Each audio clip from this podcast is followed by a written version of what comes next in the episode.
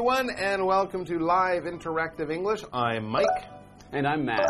And today we're talking about tamales. Yes, we should have said Buenos dias. Right, buenos dias. Yo soy Miguel. I don't know any uh, I Spanish. think that's a, maybe right. But yes, Mexican food is very, very popular, and tamales are certainly one of the most well known forms of Mexican food. It's very sort of regional mm-hmm. food, but you can find it all over the world now, which is great. And people love it because of the rich flavors, the spicy flavors as well. And if you do like Mexican mm-hmm. food and you want to try something very local, very authentic, very real, a tamale is something you would probably mm-hmm. want to find. Yeah, you know what? I think I haven't tried many tamales Hmm. because whenever I'm eating at a Mexican or Latin American restaurant, Okay. my first choice is always to go for tacos. Ah, So, yes. Tacos are so good that. I can't go anywhere else on the menu. I see tacos, I'm Mm-hmm. tacos right away. Absolutely. Tacos, burritos, enchiladas, those are very popular forms of Mexican food. But there we also get into a little bit of a gray area because a lot of the things we know as Mexican food Mm. actually come to us through the southern U.S.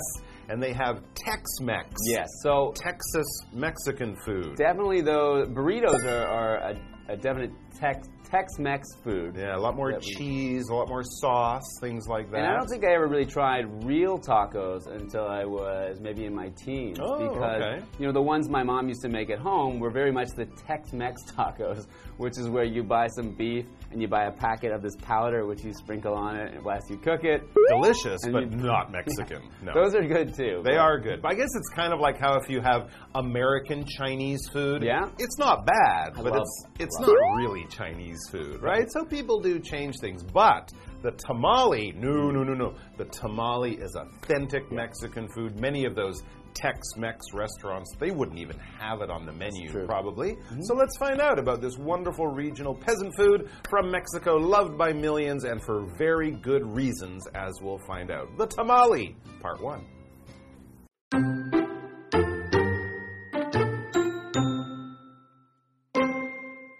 Loved by people across South and Central America and beyond, tamales are a food that many couldn't imagine living without. Few can resist the smell of steaming corn masa stuffed with juicy meat and other ingredients and wrapped in a corn husk to hold it all together. They've been a staple dish for thousands of years. Tamales were created in what is now known as Mexico over 9,000 years ago in around 7000 BC. Later, Aztec people took tamales into battle with them because they were a complete meal, fully assembled and easily carried. They also gave tamales as gifts to the gods and used different fillings depending on which ones each god preferred.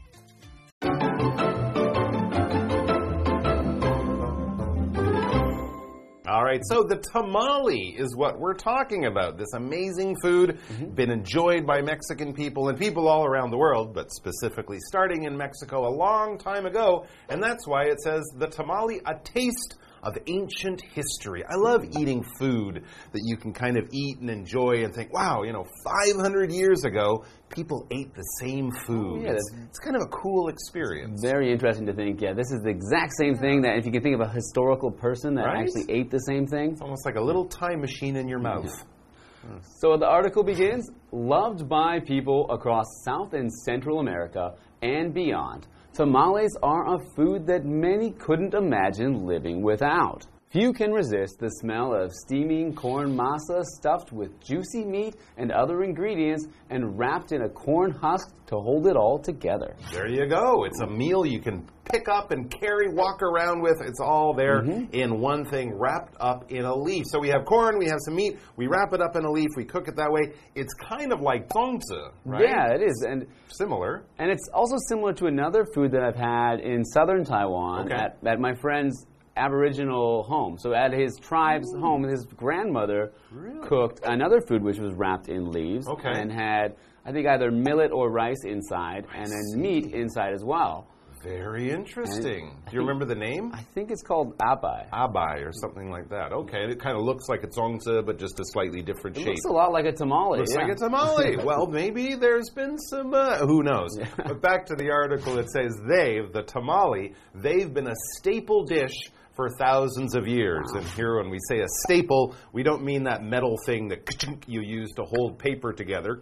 That's a staple. No, a staple is basically a food that a people from a certain region, mm-hmm. country, or culture eat almost every day with every meal. Rice is a staple in Asia. Wheat and bread and pasta, those are the staples. Maybe potatoes mm-hmm. as well, the staples of Europe and North America in many places. And of course, corn or maize, M A I Z E, that was the staple of Central and South America. So, and it would also be the key ingredient. And what is an ingredient? An ingredient is one type of food or something you use to make another type of food. You know, when you're making something and you're following a recipe, the instructions, the first thing they have is a list of ingredients. You'll need oil, salt, uh, pepper, meat.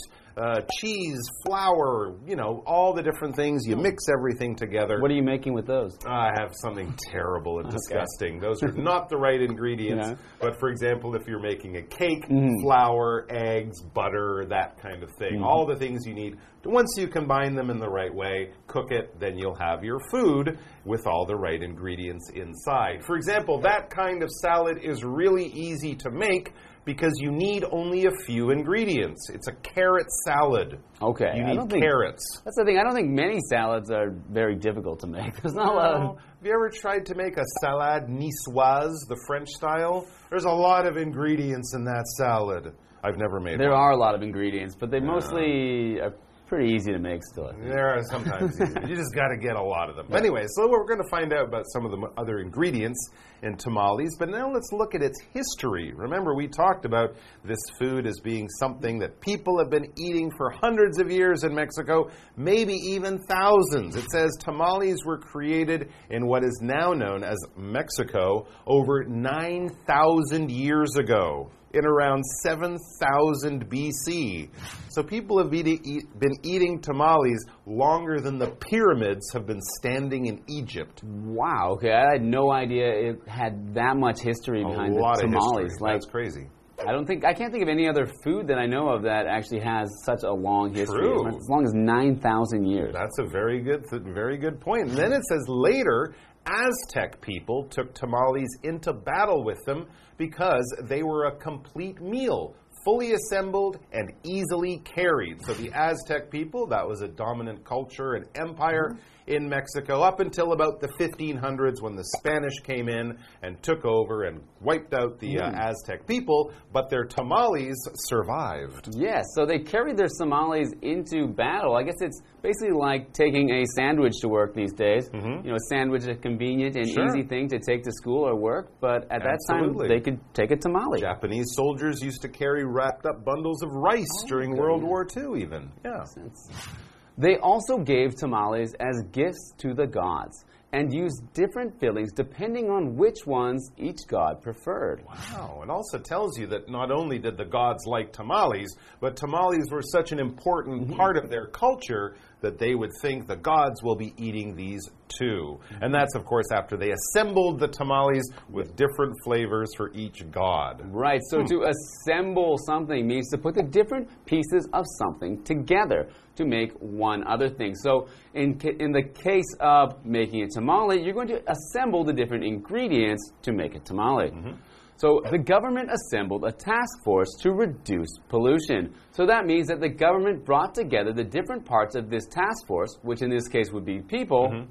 To reduce pollution. Okay, so they bring all these people together in one place so that now they can do a job efficiently. In the same way that if you're cooking, you go to the fridge, you go to the cupboard, you get all the food, you put it there. Now you can really start making your tamale or whatever you're making. Let's take a break and then we'll be back. I think I'll go have a tamale. Mm-hmm.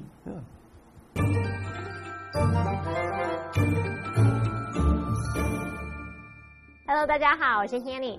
这两天的课程是要介绍 tamale 塔马玉米粽的历史与起源。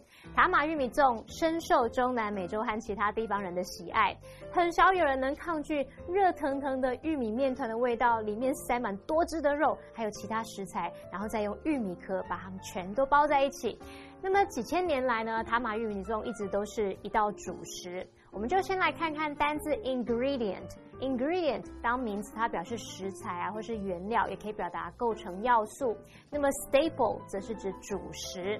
Mike 老师就有举例说明各地人们的主食。那老师有提到 maize，m a i z e，maize 是指玉米。好，再来，Matt 老师则聊到他曾经去一位原住民朋友的部落家中，体验他祖母做类似粽子的料理。老师提到啊，那可能是用小米包肉。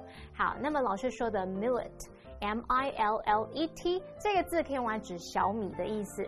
好，课文写到说，塔马玉米粽呢是在九千多年前，也就是西元前七千年左右，在现在称为墨西哥的地方创造出来的。那么后来阿兹提克人把塔马玉米粽带上战场，因为啊，他们可以是这种完整的餐点，能充分组合又容易携带。他们也把这个塔玛玉米粽呢作为礼物，有献给诸神，献给众神。好，单字 assemble。是动词，那它是表达组合啊、组装或者是聚集的意思。那刚刚提到说，西元前七千年，Mike 老师说，哇，这比埃及金字塔的历史还要悠久。老师用到 pyramid，p y r a m i d，pyramid 就是指金字塔。那这边一个重点，我们进入文法时间。好，我们来看这个重点是 depending on 或者是 depending upon，它表示根据点点点，取决于什么什么。那它是独立分词片语之后接名词啊，或者是用 wh 疑问词所引导的名词子句。那么意思就相当于 according to。举例来说。The scenery there changes depending on the time of day。那里的景色会根据一天当中的时间而有所变化。好，那补充一下，depend on 或者是 depend upon 也可以用来当这个偏语动词去表达依靠啊、依赖或是取决于的意思。那么后面接名词，像我们说，it depends on the weather，就是这取决于天气状况；it depends on the traffic，就是说这取决于交通状况。好，接着回到课文中。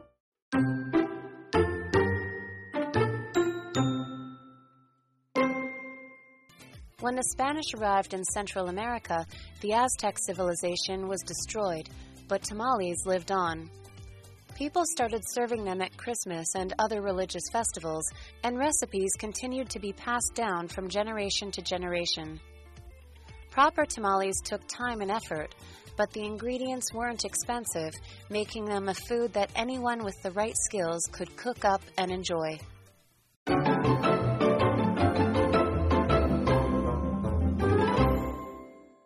Right, so we're going back in time a little bit. They've been enjoying and making tamales in Central and South America, especially in what we call Mexico today, mm -hmm. for thousands of years. But a lot of that was under extreme danger and threat about 500 years ago, and that's where our story picks up. It says When the Spanish arrived in Central America, the Aztec civilization was destroyed. But tamales lived on. That's right. The cities were destroyed. The emperors were put in chains. All the gold from Mexico is shipped back to Spain. But the tamale lived on. It's hard. It's harder to sort of wipe out a civilization's food mm -hmm. than it mm-hmm. to wipe out many other things because people always have to eat and they eat what they like. Yeah, and I guess they really like tamales, but unfortunately the civilization was gone. So, a civilization is an advanced society of many people usually living in the same place and they're not moving around a lot. They're staying in the same place and building up an advanced social system. So, an example of that in our example sentence is ancient Egyptian civilization was truly amazing. Mm. So when we talk about ancient civilizations, yeah, Egyptians are one of the main ones we talk about. Mm. We also talk about ancient Rome, and we also oftentimes talk about the Aztecs in what is now called Mexico. Mm. So our article continues. People started serving them at Christmas and other religious festivals, hmm. and recipes continued to be passed down from generation to generation. Wow, okay, so this is after the Spanish came in. Not only did they bring the language of Spanish, which of course is what people in Mexico speak today, but they also brought their religion, Christianity. So Mexican people or the former Aztec people, now mm-hmm. known as Mexican people, started to worship different gods. They had different holidays, but they continued to eat the same food mm-hmm. for those holidays. Maybe the recipe for the tamale changed a little bit, but the tamale was always there. When we talk about a recipe, I mentioned this earlier when explaining ingredients. If you're making a food for the first time or it's something you don't make very often, like maybe only once a year do you make zongzi. You don't remember how to make it, you need a list of instructions. That is your recipe. And generally, a recipe, which you can find online or, of course, in cookbooks, will be two parts. One, a list of ingredients, all the foods you need to assemble to make it, and then how you make it. First, crack the eggs. Second, put in the sugar, this much sugar. Third, put it in the oven for 20 minutes. That kind of thing. So basically, it's the instructions of what you need and how you make a certain type of food. For example, I know a great recipe for apple pie. Hmm. So that these recipes, they said, were passed down from generation to generation. Before they had cookbooks. Mhm. So one generation means a group of people born around the same time. But in this case, we're talking about a generation within a family. So a generation within a family usually means the mother and father are of one generation, and their parents, so the grandfather and grandmother, are of a different generation.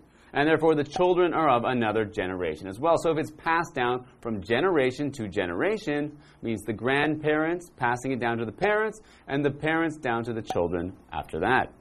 So, for example, three generations of my family have owned this store. Oh, okay, so if you own the store now, your mm-hmm. father or mother also owned the store, mm-hmm. and your grandfather or grandmother also owned the store. Mm-hmm. One, two, three generations. Now, how to make tamales? Well, apparently it's not that easy. It says proper tamales took time and effort, but the ingredients weren't expensive, making them a food that anyone with the right skills could cook up and enjoy. So it's not something that will be very uh, uh, difficult or expensive to make, but it does take time. Again, that description kind of reminds me of zongzi. I know that zongzi are fairly simple, Right. You know, with the ingredients, you need some pork, nuts, eggs, maybe, but it takes some time Yeah, you to need make some skill to wrap them. I That's mean, true, but also it takes time to get all the flavors Oh, to mix yes. together right. all right, so if you have a lot of time this weekend, maybe try some tamales, but if you're looking to whip up a dinner in 20 minutes, maybe don't get the tamale idea. Let's take a break and then we'll be back with more.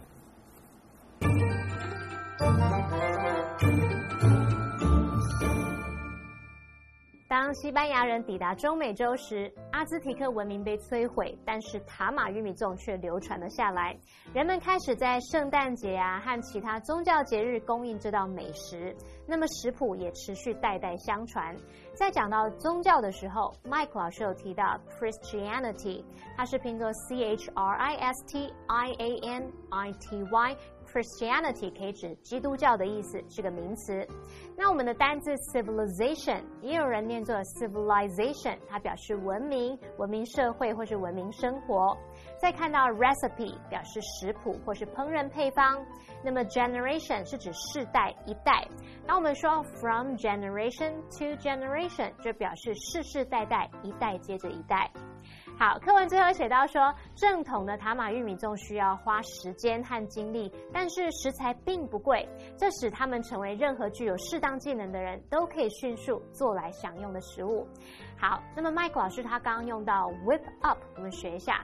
W H I P 空格 U P，那这样的片语 whip up，它可以表达迅速做出，可能迅速做出一道餐点这样子。好，那这边两个重点，我们进入文法时间。好，我们来看第一个重点是 which 代指前方子句的用法。关系代名词 which 可以用来代指前面的整个子句，引导非限定关系子句来做补充说明。那 which 的前面必须加逗号。我们用例句看会比较清楚。Kyle knocked over a bucket of paint which made his mother angry.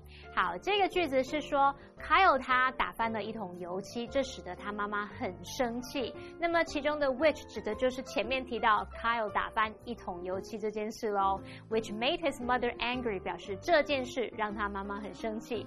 好，那接着你还可以把 which 省略，把主动动词 made 改成分词 making，那句子会简化做 Kyle knocked over a bucket of paint, making his mother angry。好，那第二个重点，我们其实刚刚有偷用到，就是 make 当动词，它可以表达使成为、使变成。我们常见的用法就是 make 加受词，加上一个名词或形容词。例如，Dancing makes me happy，跳舞让我快乐。This app makes learning a pleasure，这款应用程式让学习成为一种乐趣。好，以上是今天讲解，同学别走开，马上回来哦。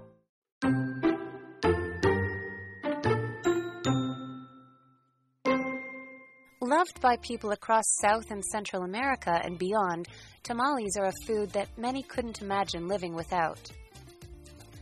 Few can resist the smell of steaming corn masa stuffed with juicy meat and other ingredients and wrapped in a corn husk to hold it all together.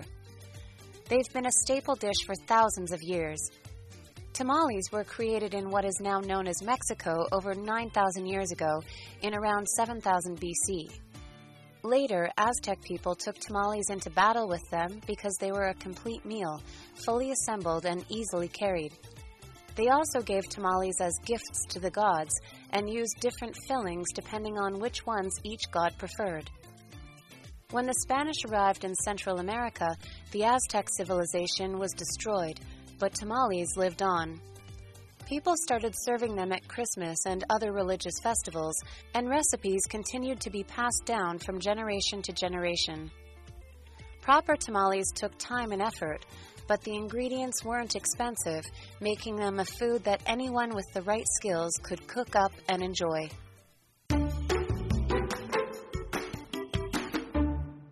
Wanjing Yiyuan is known for exquisite bonsai.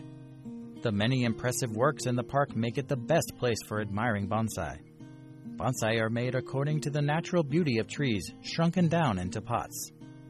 They are aesthetically trimmed and ideal for decorating and admiring. When you add bonsai into any environment, you instantly create a natural and artistic atmosphere. The main qualities to admire in bonsai are their trunks, roots, and leaves. The trunk shows the age of a tree, so you can appreciate the shape of the trunk and how it bulges from the roots. The roots determine the sense of stability, while the size of the leaves has to match the size of the pot. Only by fully possessing these three qualities can a bonsai create a feeling of calm and stability. The look of bonsai is often inspired by nature. They usually mimic trees that have survived storms or environmental changes and adapted well to their environments. Common trunk styles include upright, slanting, twisted, cliff, literati, exposed root, multi trunk, broom, and root over rock. In addition, the clump style has too many trunks to separate from each other, making the whole look like one tree. The connected root style looks like the clump style at first glance, with several roots standing separately. However, the roots are completely connected in the soil. Every bonsai looks like a miniature world displaying immense beauty in a tiny space. You can explore seasonal changes in them and experience the energy of nature.